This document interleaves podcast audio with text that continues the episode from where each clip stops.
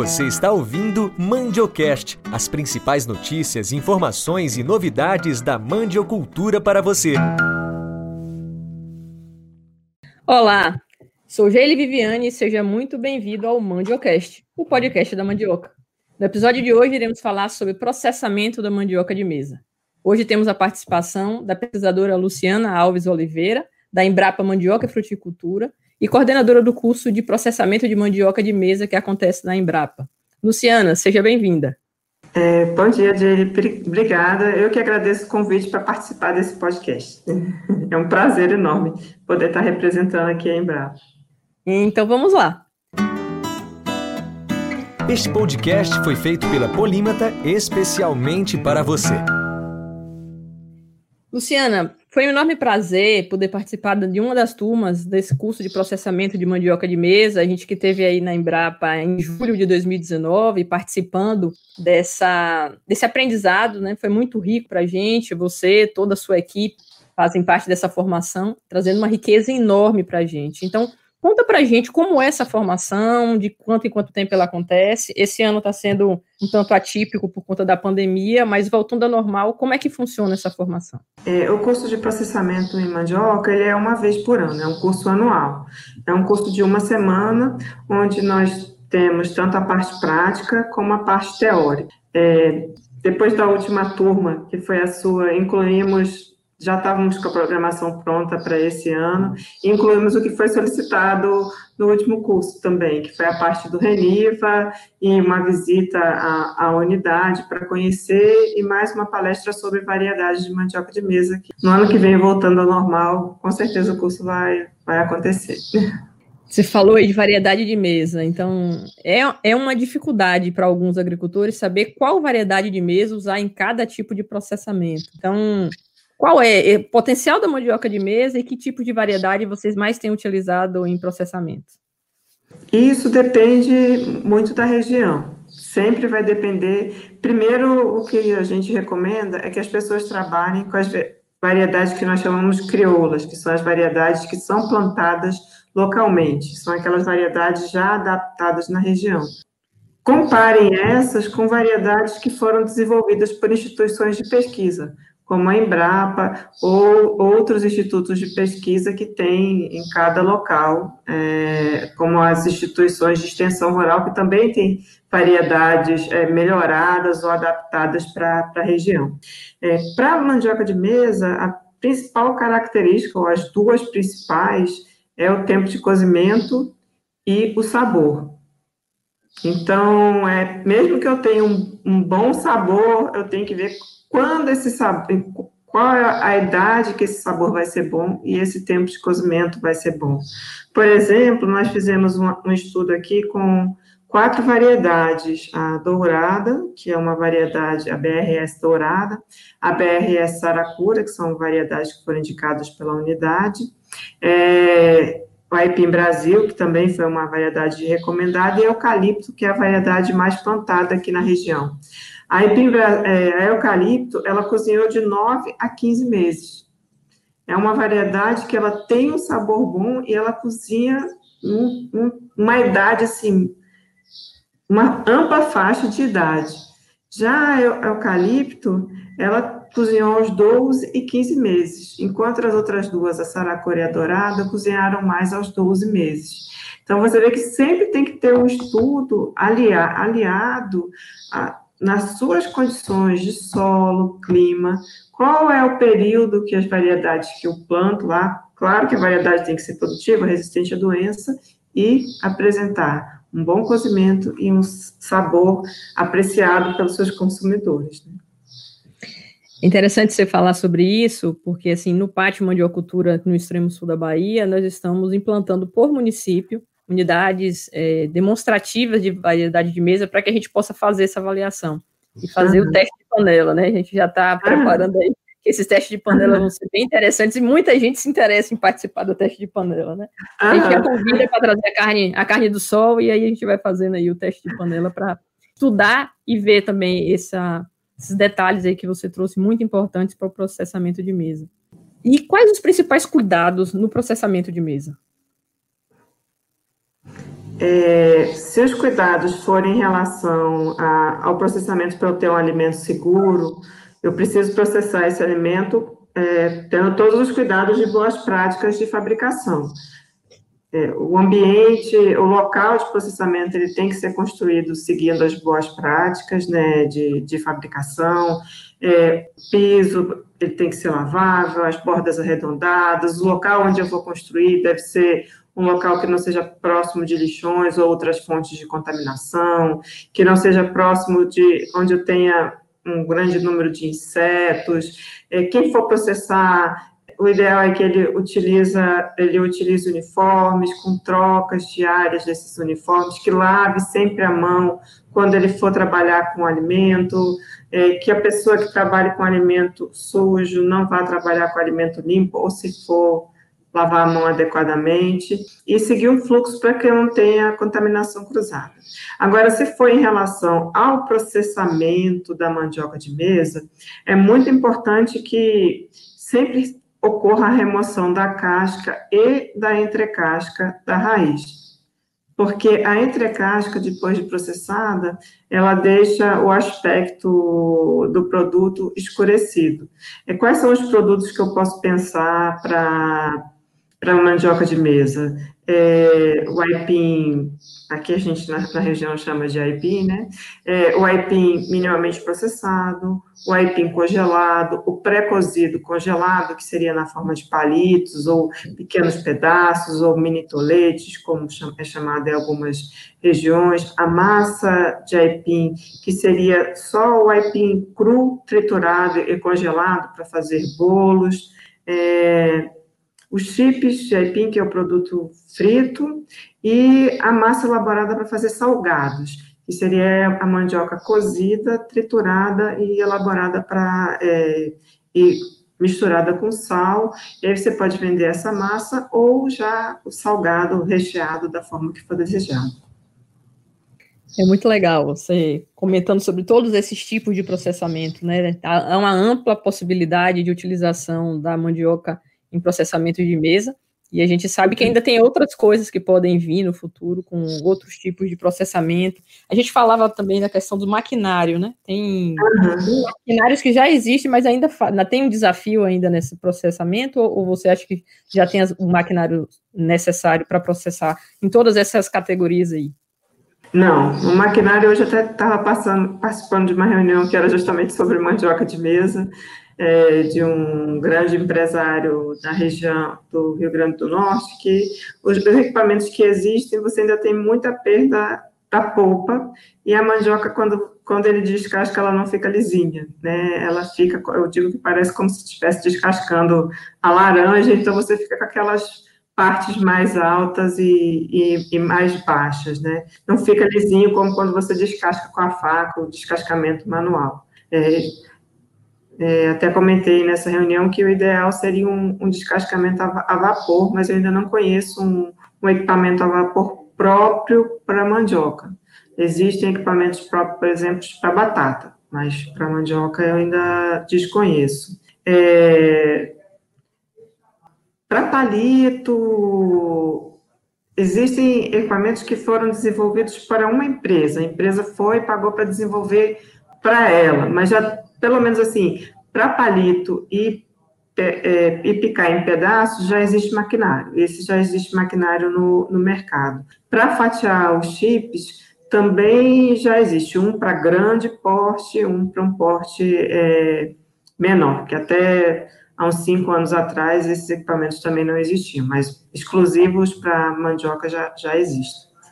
É, então, a gente vê que dá para os produtores começarem a pensar em ter avanços nesse processo de já ter alguns equipamentos necessários, alguns já estão desenvolvidos. A gente sabe que ainda tem muita coisa para ser trabalhado no processamento de mesa, tem muito produtor que precisa sair da produção de farinha, é, de ver só mandioca de indústria e processamento de, de farinha e ver outras possibilidades e a, a mandioca de mesa ela vem tendo um crescimento. E aí eu queria até que você falasse um pouco para a gente, na sua opinião.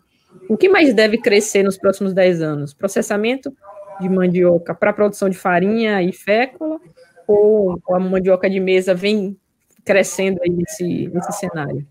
É, o pesquisador Carlos Estevam, lá da unidade, que é socioeconomista, ele sempre comenta assim que não existem dados realmente organizados, mas tem se visto que o processamento de mandioca de mesa, o mercado tem aumentado, porque tem tido maior é, oferta. É, o produtor e processador estão, estão se interessando em fazer esses produtos e ofertar. Agora, é muito importante que, ao se elaborar esse, esses produtos e ofertar, que ele cozinhe. Porque se ele não cozinhar, ou se ele não tiver um bom sabor, esse produto não será mais, é, mais adquirido. Vou falar também, porque eu cheguei a falar dos produtos, mas não falei de cada um especificamente, né? Como são as etapas, como se elabora. Então, a mandioca minimamente congelada, o que, que seria minimamente, perdão, minimamente processado. Um produto minimamente processado é aquele que oferece as mesmas características do alimento recém-colhido. Então, o mesmo frescor de um alimento recém-colhido. Então, ele não pode ser congelado, porque quando a gente congela o alimento, ele não está mais característica do alimento recém-colhido. Então, para é, poder aumentar a vida de prateleira desse alimento, como ele é muito manipulado, ele é descascado, ele é picado, é importante que o processamento seja realizado a baixas temperaturas, é, em torno de 13, 15 graus, e que a, a água, se não for possível essa temperatura no ambiente de processamento tão, tão refrigerado, que a água seja gelada. A água que a mandioca, assim que ela chegar, que ela vai ser mergulhada para ser lavada, e depois de, de ser lavada, sanitizada, que essa água seja, seja gelada para perder o calor do campo e com isso eu consiga ampliar o tempo de vida de prateleira, ou seja, de comercialização desse, desse produto. É, então, quais seriam as etapas? Eu recebo a, as raízes, lavo as raízes com água, depois que eu lavo as raízes para remoção da terra aderida, essas etapas são sempre as mesmas para todos os processos, ocorre a sanitização que a gente realiza com água sanitária, mas não é uma água sanitária qualquer, é uma água sanitária que é própria para alimentos.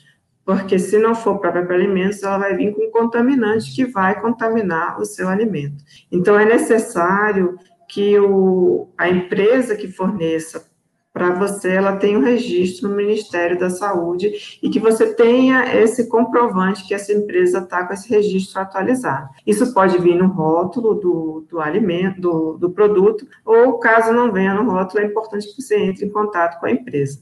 Somente se ela for próprio alimento que você pode utilizar para sanitizar a mandioca. Os equipamentos, a área, ser utilizada não. Aí você pode usar um, um, uma outra água sanitária, principalmente assim, o chão, você pode usar uma outra água sanitária, mas para mandioca não, tá? Que vai entrar direto em contato com, com o alimento, não, não pode. Porque pode vir contaminada com metal pesado, com outras substâncias que vai causar é, problemas de saúde ao, ao consumidor final, né? E depois que você faz a sanitização, tem a etapa de descascamento das raízes, retira-se as pontas e pica essas raízes em, em cilindros menores para facilitar o descascamento, se o descascamento for manual. Se for em máquina, a máquina descasca a, a raiz inteira. É, se for em máquina também, é, já tem máquinas que, como eu disse, que já é, pica os, os, esses cilindros, né, que eu chamo de cilindros, esses pedaços da, da raiz. Após essa após picar as raízes, ela passa pela uma nova etapa de sanitização. A primeira etapa de sanitização foi durante 15 minutos, com a concentração de cloro de 200 ppm. A segunda etapa de sanitização é por 2 minutos, com cloro, uma concentração 10 vezes menor. Tá? Depois dessa segunda sanitização, deixe esses cilindros escorrerem, porque se fica uma água residual dentro das embalagens, isso facilita a fermentação. Então, após esses cilindros terem escorridos, eles são embalados é, e selados a vácuo para comercialização. Se todas essas etapas forem feitas dentro das boas práticas de fabricação, esses cilindros eles podem ser comercializados com no mínimo 15 dias e no máximo a por 30 dias. Na temperatura, eles devem ser armazenados, transportados e vendidos é, na temperatura de 5 graus Celsius. Se a temperatura for maior, esse tempo de vida de prateleira vai ser menor. Para o aipim congelado, são as mesmas etapas. O que muda é que o rigor da temperatura na, no processamento ele pode ser menor, a temperatura pode ser um pouco maior, mas é mesma, são as mesmas etapas de sanitização, é, descascamento, segunda sanitização, escorrimento e embalagem. A, a, a, embalagem não é a vácuo, não, não tem necessidade de ser a vácuo. Até muitas vezes, quando se embala a vácuo, se tem ponta, se forma cristais de gelo, você rompe a embalagem, é necessário uma embalagem mais espessa para você ter uma, um rompimento menor, então o investimento de embalagem vai ser maior para você não perder tantas embalagens, e a comercialização aí é por quatro, seis meses. O tempo de comercialização é muito maior. E a temperatura de estocagem é menos 18 graus. O aipim está congelado. Para o aipim pré-cozido e congelado, as etapas iniciais são as mesmas chegou do campo, lavou, selecionou as raízes, né? eu não disse isso anteriormente, mas raízes com podridões, com doenças, essas não, não devem e não são processadas, né? a qualidade da matéria-prima é muito importante, o processamento, ele nunca melhora a qualidade da matéria-prima, mas ele mantém, ele conserva essa qualidade, então se eu tenho uma matéria-prima com a qualidade ruim, o meu produto vai ter uma qualidade ruim também, né? Então, é muito importante que essa matéria-prima ela esteja com a qualidade adequada para o processamento, porque às vezes as pessoas acham que, ah, se eu pegar um, um, uma matéria-prima podre, eu posso processar. De forma alguma. Eu tenho que ter uma matéria-prima boa para poder processar. Eu posso ter um formato que eu não iria comercializar no mercado, é, no supermercado, né? Mas nesse formato ele não vai, depois que eu descascar, que eu picar ou que eu triturar com massa de bolo, não vai ter problema, mas qualidade da matéria-prima, ela, é, ela deve ser boa. Então, o, o pré-cozido congelado, aí eu pico em palitos ou em pedaços menores, eu já gosto de pedacinhos bem menores, eu, eu pico é, os cilindros que, que foram cortados em quatro partes. Esses cilindros eles podem ser de 6 centímetros para mandioca congelada, em torno de 6, de 5 a 7 centímetros para mandioca congelada e a minimamente processada. E esses cilindros eu, eu pico é, como no formato de, de cruz em cima da raiz e depois eu pico eles em pedaços menores. Já tem pessoas que gostam em pedaços maiores, então isso fica ao, ao gosto do, do mercado consumidor. E aí é realizado o que nós chamamos de um pré-cozimento. Por que, que é um pré-cozimento? Você não vai cozinhar a raiz totalmente. O tempo do pré-cozimento vai depender, primeiro, do tamanho. Quanto maior o tamanho, maior vai ser esse tempo de pré-cozimento. Se eu tenho um palito e tenho um pedaço bem grande, o pedaço grande ele vai demorar maior o tempo do que um palito. Mas o pedaço não pode ser tão grande assim, porque são produtos que muitas vezes são fritos em casa tá? É, então, essa, essa raiz, ela vai ser precozida, além do tamanho, vai depender da variedade, da idade da colheita, o tempo de pré-cozimento. Então, antes de você processar pela primeira vez uma batelada inteira, faça testes com o meu palito como se fosse um palito de batata.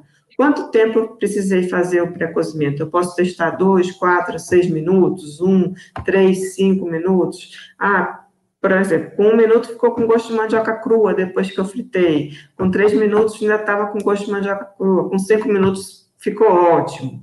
A, a outra variedade, com um minuto ficou bom, com, do, com três e cinco ficou encharcado de óleo. Opa, eu estou falando, esses tempos, mas vocês podem fazer dois, quatro, seis o tempo e depois ir afunilando esse tempo para ver qual seria o tempo ideal.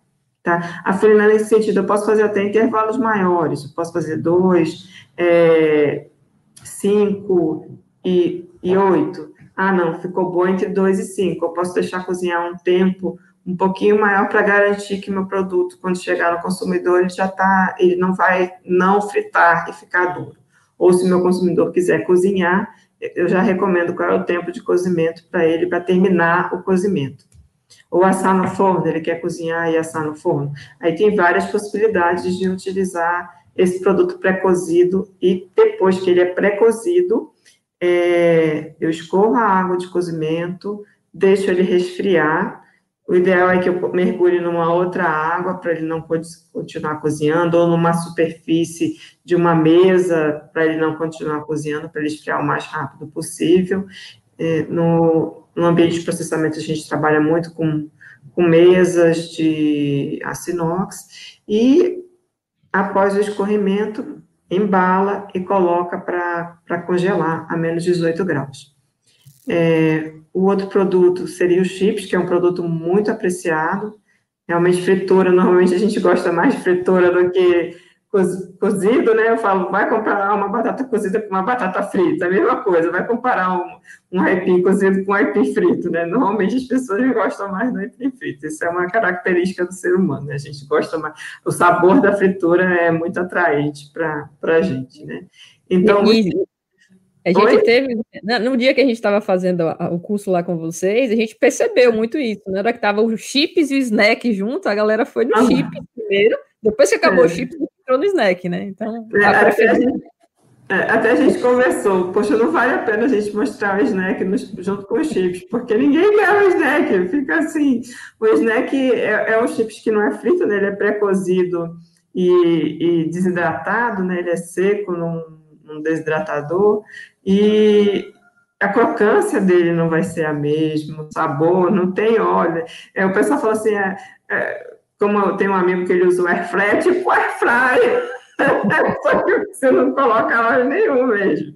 Então, assim, é, é outro produto, é para uma, uma uma galera que gosta mais de um alimento mais saudável, que não vai querer comer os chips, né? então assim, não dá para você comparar. É igual você comparar, chegar assim e colocar o pão integral e o, o pão normal, né? Tem as pessoas que vão falar, não, não vou nem olhar para o pão normal, eu vou olhar para o pão integral. Mas se você coloca os dois juntos, é, é desleal, né? Não é justo. É isso mesmo. Então, o, o chips, ele já, depois da sanitização, ele é fatiado. É, nós, no laboratório, utilizávamos, é, utilizamos o fatiador de frios, mas ele não é adequado porque a mandioca, como ela é mais dura, ele acaba quebrando com muita frequência. O, o, fator, o fatiador de frios, ele não é tão resistente para a mandioca, mas hoje tem um equipamento que a gente até mostrou no último curso, a gente viu que ainda tem problemas nesse equipamento que foi elaborado. Dissemos para o fabricante, esperamos que ele melhore esse equipamento, né? Para, pelo menos, existir um equipamento com possibilidade de fazer os chips de mandioca mais facilmente é, e mais rapidamente para o pequeno produtor, né?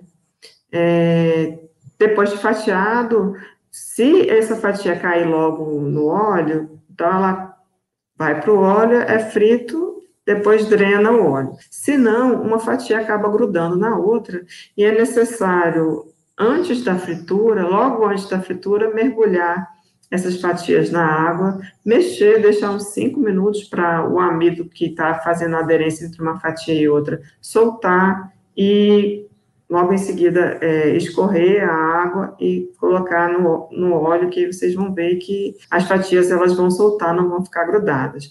Mas se as fatias ficarem muito tempo na água, elas vão ficar soltando o amido, você também vai perder no produto. Então, o ideal é que mergulhe logo antes da fritura e coloque para fritar. A temperatura do óleo é muito importante.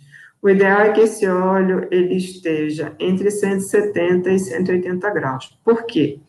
Porque se a temperatura está mais baixa, o chips ele vai absorver mais óleo.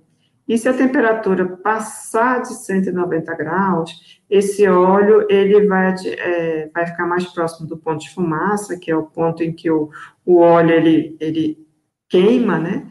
E vai se oxidar mais rapidamente. Então, se eu tenho muita água no meu produto, ele vai ficar um produto mais encharcado, o que não é bom, vai ficar um chips com muito óleo.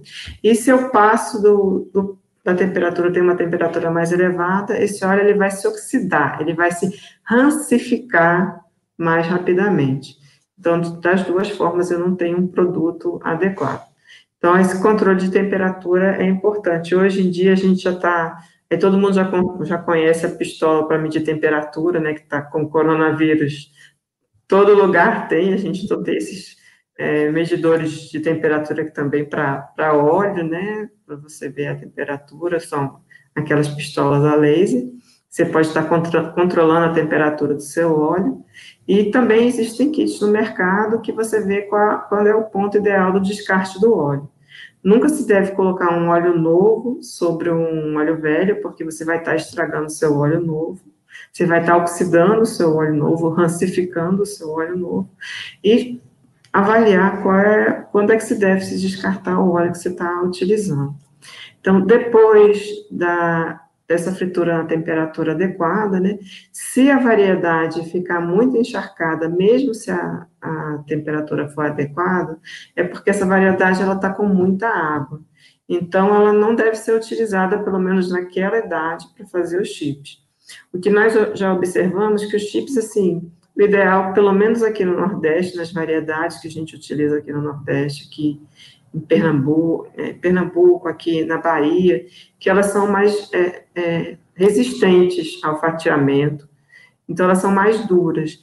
Nós fatiamos em 0,8 milímetros, e mesmo às vezes as raízes que estão um pouco mais fibrosas, elas ficam com uma textura boa pra, no, no produto, elas não ficam de uma qualidade ruim. É, o óleo, outra é uma questão que também o pessoal me pergunta, qual é o óleo ideal? Um óleo que dá um sabor muito bom é o óleo de palma. E ele também rancifica, ele oxida menos, mas é um óleo caro. Eu tenho consciência de que é um óleo caro. Outro óleo que também teria uma qualidade melhor seria semelhante ao óleo de palma seria o azeite, mas também é um óleo caro. Aí as pessoas às vezes perguntam assim, às vezes para mim, ah, pode usar o óleo de soja? Nos cursos a gente usa o óleo de soja. Ele até pode falar assim, como é que estava a qualidade? Estava boa? Vocês gostaram? Estava muito bom. Então, assim, mesmo com óleo de soja, o produto fica saboroso, ele fica bom. O importante é que a vida de prateleira dele vai ser um pouco menor. E a embalagem que a gente usa para o chips é o polipropileno, porque ele é mais barreira para a umidade, que é importante. É, os outros produtos que eu falei, esqueci de falar para vocês, é o polietileno, que é, que é utilizado como embalagem, tá? Um polietileno de uma camada mais espessa, principalmente porque o produto é congelado ou embalado a vácuo, como minimamente processado. É, o próximo produto seria a elaboração da massa de mandioca para salgado. É, essa, falei, ué, né?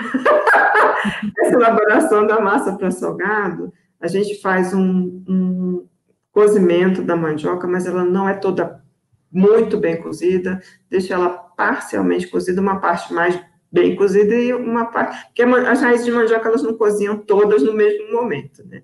Então, deixam algumas mais rígidas e algumas mais bem cozidas. Essas raízes são congeladas para facilitar a trituração, essa é a importância do, do, congelamento, porque se ela for triturada quente, por exemplo, ela pode ser refrigerada ou congelada, não precisa ser necessariamente congelada. Se ela for triturada quente, ela vai formar uma massa muito grudenta, pegajosa, e isso pode quebrar, quebrar o equipamento. Por isso que ela é refrigerada ou congelada para ser triturada depois. É, essa massa resfriada, ela é triturada e adicionada sal, e somente a massa com sal, ela já fica saborosa. Se nessa massa você quiser adicionar um queijo ralado, um orégano, e formar formatos de bolinhas pequenas, ou de rolinhos, como nhoque, né, e, pedaço, e cortar em pedacinhos, essa massa já estaria pronta para ser utilizada.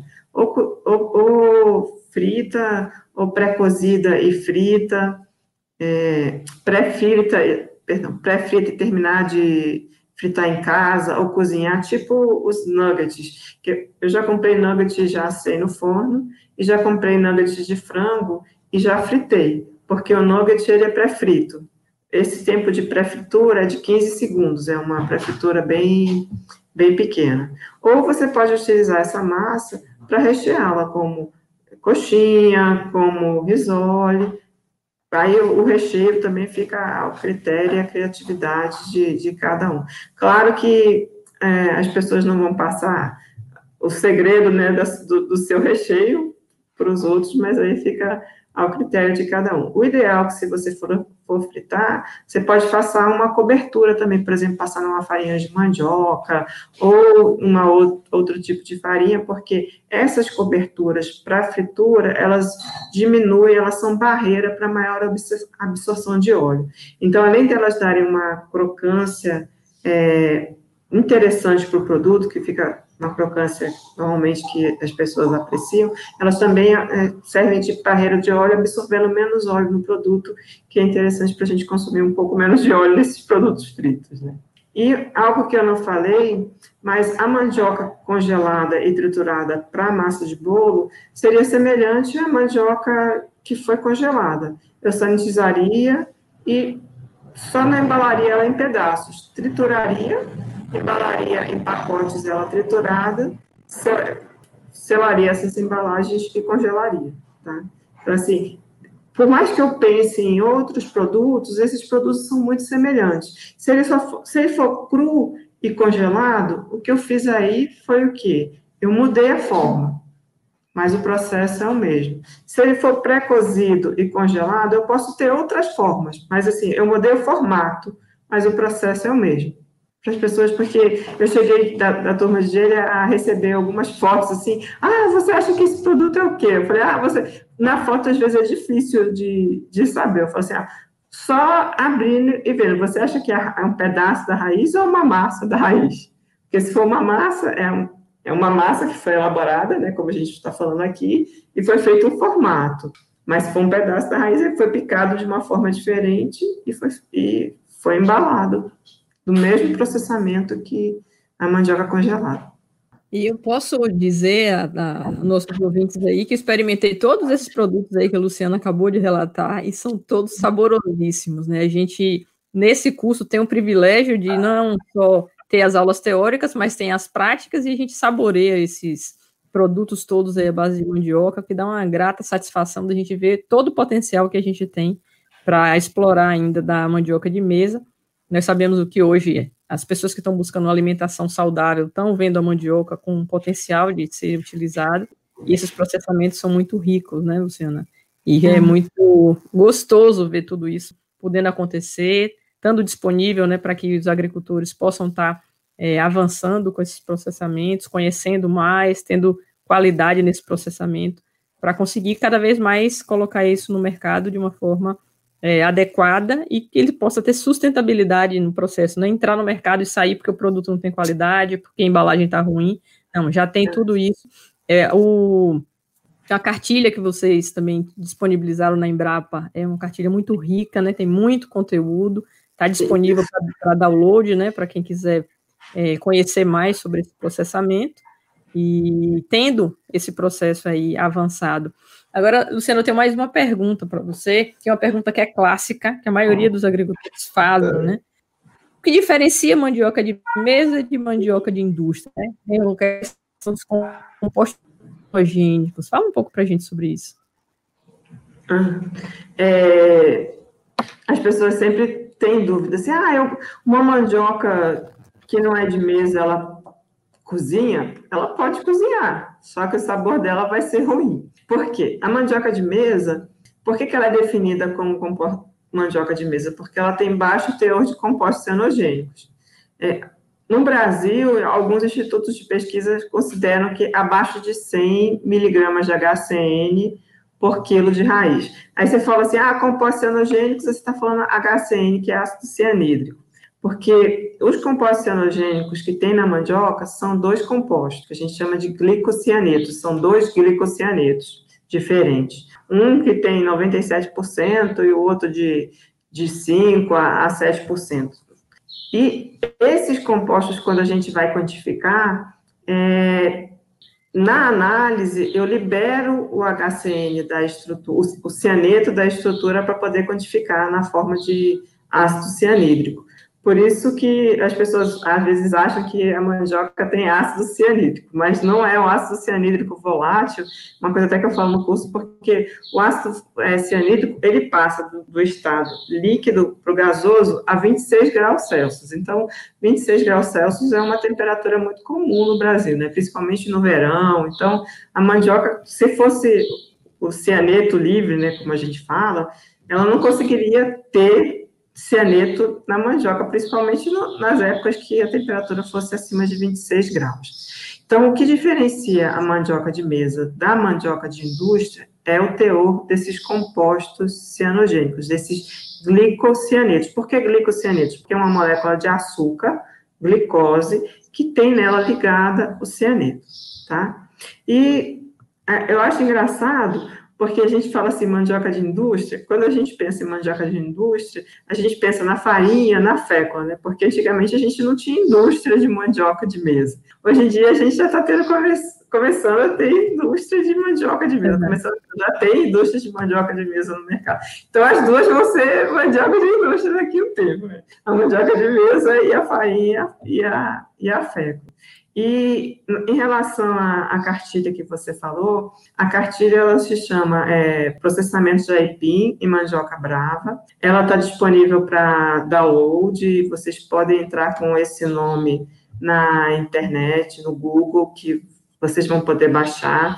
Elas têm, essa cartilha ela tem fotos de todas as etapas do processamento, para ficar o mais é, didático possível e para a pessoa poder, assim, se ela for imprimir, colocar em espiral, essa cartilha ela já foi pensada para encadernação sem espiral, para a pessoa poder levar para para o local onde ela vai fazer os testes do processamento. Estou testando a primeira vez, eu não estou abrindo a minha, minha, indústria ainda, a minha pequena empresa, eu estou processando para testar, para aprender como é que são esses processos. Então, eu posso levar e deixar aí do meu lado e, e acompanhar. Vocês podem ver que durante a cartilha a gente usa sistemas diferentes para escorrer a raiz. Teve uma foto que eu usei um, um cesto de, de roupa que era todo vazada, eu botei as raízes inteiras para os chips, na outra a gente já pegou peneiras, que eram cilindros, para assim, vocês observarem que fica a, a criatividade do, do, produtor, o que, que ele tem disponível, o que, que é mais acessível, porque ninguém começa, né, assim, o pequeno produtor não começa grande, ele começa pequeno e, e vai crescendo. Então, aí são os materiais que vocês têm disponíveis. Até a, a Jacine, que é da, da, equipe do laboratório, que também participa na elaboração da cartilha, tem uma chapa, que é a chapa de moeda, aquela de aço inox, que ela não é cara. A gente até não mostrei no curso. A gente já fez um cesto com essa chapa, é, que tem um, um, custo muito bom. Então, assim, é de aço inox, que é próprio para alimento. E aí você pode fazer uma panela grande, comprar uma panela grande, botar o cesto lá para cozinhar as mandiocas. Ou se eu quiser sanitizar, eu uso esse cesto para tirar. Eu tenho, tem várias formas da gente ir adaptando é, o que a gente tem disponível no momento para ir utilizando o processo. O importante é sempre lembrar tem que utilizar as boas práticas, sanitizar tudo. Isso também está lá no livro. Sanitizar tudo antes de usar, ter, terminou, limpou. Não usar os adornos, brinco, né, relógio, anel na hora do processamento deixar o cabelo protegido para não cair cabelo, né? Porque quando a gente abre um alimento que vê cabelo, a gente já fica, isso não foi processado de uma forma higiênica, adequada, isso depõe contra a nossa, né, nossa empresa, o que a gente está vendendo. E sempre assim, uma, uma propaganda negativa se espalha muito mais do que uma propaganda positiva, né? Então a gente tem que procurar fazer sempre tudo muito bem feito. Luciana, é, a gente fica muito feliz em poder ter aqui conversado com você sobre esses processamentos de mandioca de mesa. É muito bom ouvir você falar sobre isso. A gente sabe que você fala de coração, que você ama isso que você faz. Para a gente que participou do curso, a gente viu isso na prática, né? Então, é muito bom poder estar aqui participando desse episódio com vocês. Muito obrigado por sua disponibilidade, por poder colaborar com esse projeto do Mandiocast. A gente quer te agradecer de coração por esse momento que a gente teve aqui desse bate-papo e que com certeza vai levar boas informações para muitos agricultores que estão começando a pensar em processamento de mesa, né, ter todos os cuidados, como você colocou, para que eles possam ter sucesso nessa caminhada, nesse trabalho aí com a mandioca de mesa, né? Não falar mandioca de indústria, porque já estamos industrializando a mandioca de mesa, né? Muito bem colocada por você aí. Então, se você tiver mais alguma coisa que você queira acrescentar ao que a gente conversou aqui, dá o seu recadinho final aqui para os nossos ouvintes, fica aí à vontade. Eu quero agradecer você pelo convite, por suas palavras, eu fico assim, muito feliz mesmo.